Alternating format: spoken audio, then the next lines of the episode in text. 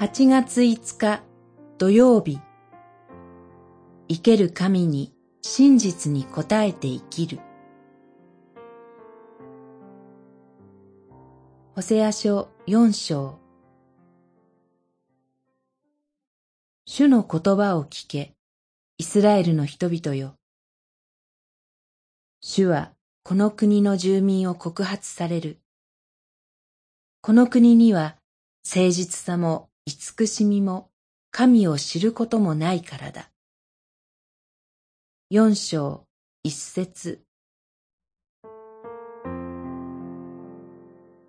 ホセア書は四章以下で北イスラエル王国に対する予言の言葉を記しています。冒頭に主の言葉を聞け、イスラエルの人々よ。主はこの国の住民を告発されるとあります。主がイスラエルの民を訴え出ます。告訴の対象は北イスラエルという国家ではなく、イスラエルの人々でした。神によって選ばれ、契約の民とされ、カナンの地を与えられ、立法に従って生きるように召された人々です。神の恵みを与えられた特別な民、その民を主は訴えると言われています。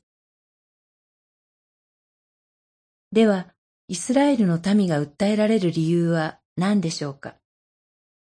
一節後半に、この国には誠実さも慈しみも神を知ることもないからだ、とあります。イスラエルの民には神の真実に応える誠実さがありませんでした。神の愛に応える慈しみもありませんでした。これらの言葉は関係概念です。神の具体的な恵みに対して民は不誠実に応答したのです。つまり、イスラエルの民は本当の意味で神を知りませんでした。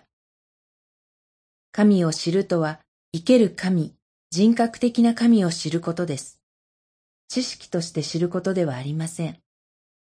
そして、生ける神を人格的に知る者は、その方との関係に生きることになります。神の真実に応えるのが信仰の歩みです。祈り。主なる神よ、生けるあなたの真実を知り、それに応えて生きるものとならせてください。